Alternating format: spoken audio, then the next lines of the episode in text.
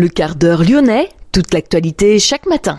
Parce que Lyon demain se dessine aujourd'hui, voici l'essentiel de l'actualité en ce mercredi, nous sommes le 6 septembre. Quatre écoles lyonnaises touchées par une pollution de l'eau au plomb et notamment les nouvelles écoles ouvertes récemment par la ville. Explication dans ce quart d'heure lyonnais. Gros plan également sur le collège Jean Mermoz, classé en réseau d'éducation prioritaire en zone REP dans le 8e arrondissement. Il peut toutefois se targuer d'avoir retrouvé une certaine attractivité. Reportage complet dans cette édition. La visite hier du ministre du Commerce extérieur Olivier Becht pour notamment présenter le plan Oser l'export. Interpol va agrandir son siège à Lyon, c'est officiel. Et puis la canicule qui se poursuit, 35 degrés prévus cet après-midi à Lyon avec quelques conséquences sur la pollution et les allergies. Lyon demain, le quart d'heure lyonnais, toute l'actualité chaque matin Gérald de Bouchon. Bonjour à toutes, bonjour à tous. Mais d'abord, euh, cette affaire, trois agents de sécurité reconnus coupables de non-assistance à personne en danger après la mort d'un SDF. Un sans-abri avait été retrouvé mort le 23 décembre dernier aux abords du centre commercial de la Pardieu, dans une coursive située entre le centre commercial et la bibliothèque. Les causes de la mort, une intoxication et une détresse respiratoire aiguë. Les agents de sécurité avaient extrait ce sans-abri d'une issue de secours pour le transporter dans la rue et le déposer à même le sol. Jugés le 7 juillet dernier, ils ont été condamnés hier à trois ans de prison avec sursis, conformément aux réquisitions du ministère public. Ils ont décidé de faire appel. Quatre écoles lyonnaises sont touchées par une pollution de l'eau au plomb. Frida Kahlo dans le 7e, Eugénie Brasier dans le 2e, Wangari Matai à Gerland et John Fitzgerald Kennedy dans le 8e. D'après la ville, les enfants peuvent utiliser l'eau pour se laver les mains. Les investigations se poursuivent pour résoudre cette situation car l'eau n'est pas buvable. Une situation déjà vécue l'année dernière à l'école Fulchiron dans le 5e arrondissement, elle aussi contaminée au plomb. En attendant un retour à la normale dans les quatre établissements, des bouteilles d'eau sont mises à disposition des enfants. Lyon demain, idée en partage. Classé en réseau d'éducation prioritaire REP, le collège Jean Mermoz dans le 8e arrondissement de Lyon peut se targuer d'avoir retrouvé une certaine attractivité. La métropole compte investir 32 millions d'euros pour cet établissement et pour l'agrandir. Bruno Bernard, président du Grand Lyon. On est sur un collège à taille humaine euh, qui a des résultats excellents, euh, des réussites au brevet qui montent. On a, grâce à une option en plastique, euh, pu permettre de retrouver une mixité plus forte que dans d'autres collèges. Donc c'est une réussite et c'est un exemple en suivre. C'est le vrai sujet, comment apporter plus de mixité dans nos collèges. On sait que pour donner l'attractivité à un collège, il faut d'abord une équipe enseignante de qualité. Sans ça, on ne peut pas y arriver. Il faudrait arrêter de mettre toujours les enseignants les moins expérimentés dans les collèges les plus difficiles. C'est un sujet national. On a donc besoin d'un principal, une équipe ressoudée, mais on a aussi besoin d'attractivité par des options, ici d'art plastique, par aussi d'autres atouts pour avoir un collège. Les régies exemplaires pour les cantines euh, qu'on a mis dans nos trois derniers collèges fonctionnent très bien et sont attractives. Donc il faut ça inventer des solutions pour arrêter la fuite vers le privé et avoir des collèges où la mixité n'est plus, ce qui est assez catastrophique pour tout le monde. Le collège Jean Mermoz attire désormais quelques élèves hors secteur, ce qui prouve son attractivité. Il faut dire que plus de 90% des troisièmes ont réussi leur brevet l'an dernier, plus de 60% ont poursuivi en lycée général et technologique. Comment développer l'attractivité d'un collège? Nous avons posé la question à François Guillochet, qui est le principal du collège Jean Mermoz. C'est d'abord un travail euh, pédagogique. Il faut que les élèves euh, apprennent. Donc c'est un gros travail d'expertise de la part des, enseignants, du personnel éducatif pour faciliter euh, les apprentissages. C'est aussi proposer différentes activités qui viennent enrichir les parcours scolaires, par exemple avec une classe en art plastique, mais c'est aussi des créneaux pour ceux qui préfèrent le sport ou ceux qui préfèrent les sciences. Et c'est également l'installation d'un bon climat dans l'établissement, c'est-à-dire que les élèves euh, se sentent parfaitement euh, en sécurité et euh, apprécient les relations qu'ils ont avec les adultes et leurs camarades et que les parents apprécient aussi les relations qu'ils ont avec l'école. Comment on développe la mixité, l'inclusion? Alors ce sont deux choses un peu différentes. Quand on parle d'inclusion, on parle, on parle souvent plutôt d'élèves qui sont porteurs d'handicap, alors handicap physique, cognitif, voire comme on le disait pour nos élèves qui arrivent de l'étranger et qui donc ont un handicap au niveau de la langue. L'inclusion, donc euh, là, c'est d'essayer d'adapter sur quelques moments des séances d'apprentissage bien spécifiques pour ces élèves-là, pour que tout doucement, ils puissent intégrer les classes dans lesquelles ils sont inscrits pour y passer le plus de temps possible. La mixité sociale, elle, c'est euh, répondre aux besoins euh, de familles qui ont pour leurs enfants de l'ambition scolaire. C'est aussi proposer un certain nombre de services comme une cantine scolaire. Quand les deux parents travaillent, c'est indispensable. Donc ça a été un challenge ici, ce qui n'était pas toujours le cas avant. Et puis c'est d'assurer aux parents que les élèves, quand ils vont venir au collège, ils vont euh, trouver euh, tout ce qu'il faut pour réussir et pour pouvoir suivre les parcours euh, qu'ils ambitionnent. Il y a une volonté de votre part aussi de développer le côté participatif. Ça va se matérialiser comment concrètement?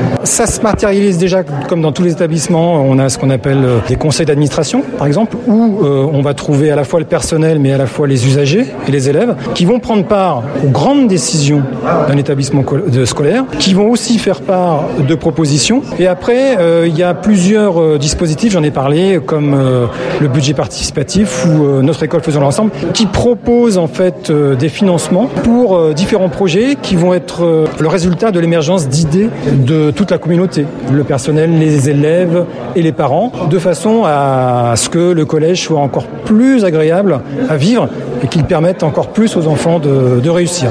Donc ça c'est un gros travail de dialogue qui prend beaucoup de temps, qui nous demande aussi de faire preuve de beaucoup de pédagogie pour expliquer tout ce qu'on peut faire et à quoi ça sert. Et ensuite il faut qu'on s'entende et qu'on arrive sur un projet commun. Un partenariat a été mis en place avec la Fondation Richard. 140 jeunes de 6 à 20 ans sont accueillis au centre d'éducation motrice où ils reçoivent une formation scolaire et professionnelle ainsi que des soins de rééducation. Le partenariat avec le collège voisin vise à accueillir une quinzaine de jeunes en situation de handicap en demi-groupe dans des classes de l'établissement. Christophe Valisco, directeur du centre d'éducation motrice de la Fondation Richard.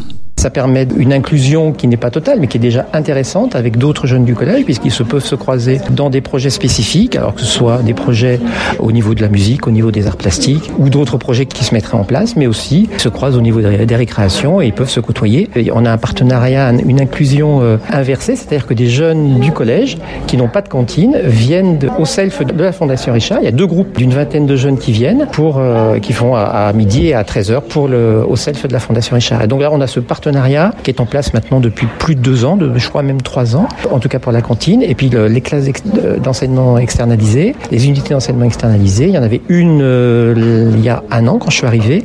Et là maintenant, l'année dernière et cette année, on en a deux. On peut mesurer des résultats On peut mesurer ça concrètement? Oui, bien sûr, parce qu'il y, y, a un intérêt euh, pour les élèves à aller au collège, à, à être comme euh, tout un chacun, même si effectivement ils sont sous la responsabilité, on va dire, des éducateurs et des enseignants de la Fondation Richard. Mais je pense que c'est pour eux un plus de pouvoir euh, accéder à l'enseignement euh, dans un collège comme tout enfant et comme tout jeune. Mevlut Chevreau est quant à elle professeure d'art plastique. Elle coordonne aussi la classe à horaire aménagé d'art plastique CHAP de l'établissement créé il y a 4 ans.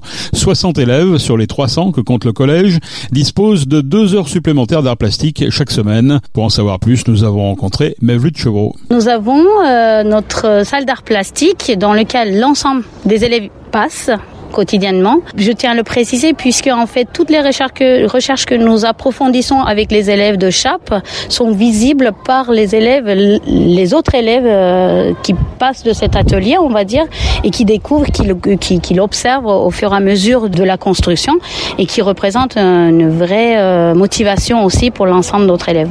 Au fond de la salle, on a la partie modulable en forme d'atelier euh, pluritechnique, on va dire, où les élèves, les recherches des élèves parfois restent sur place, continuent à progresser.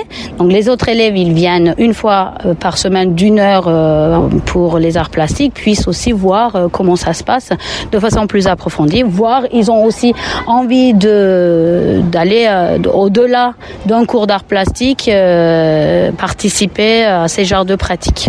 Qu'est-ce que ça leur apporte concrètement de participer à, à cet atelier? Alors nous travaillons avec un enseignement dans une forme euh, différente. On apprend différemment par le biais des partenariats, par des moments d'intervention artistique, des rencontres. On sort de la classe, euh, c'est très important. On sort de la classe, les élèves vont à la rencontre du monde, à l'extérieur. On va visiter des musées, on découvre des ateliers d'artistes. Donc euh, les élèves s'ouvrent au monde, euh, ils vont développer des compétences, écoutent mais aussi apprennent à parler, parler de leurs recherches, puisque c'est leur vécu. Ils sont acteurs, donc du coup, ils peuvent parler, rendre compte à leurs camarades, partager leur expérience. Et ce qui joue beaucoup aussi sur la cohésion d'équipe du collège, voire même de la quartier, parce que les parents, euh, ils sont aussi euh, des acteurs importants. Et donc, se projettent aussi dans l'avenir de, cette façon-là. Par exemple, au niveau du lycée, euh, nous avons le lycée Lumière qui est avec son fort enseignement artistique et à leur destination, ou lycée euh, Juliette Récamier qui est pareil euh, avec un enseignement spécialisé en art plastique.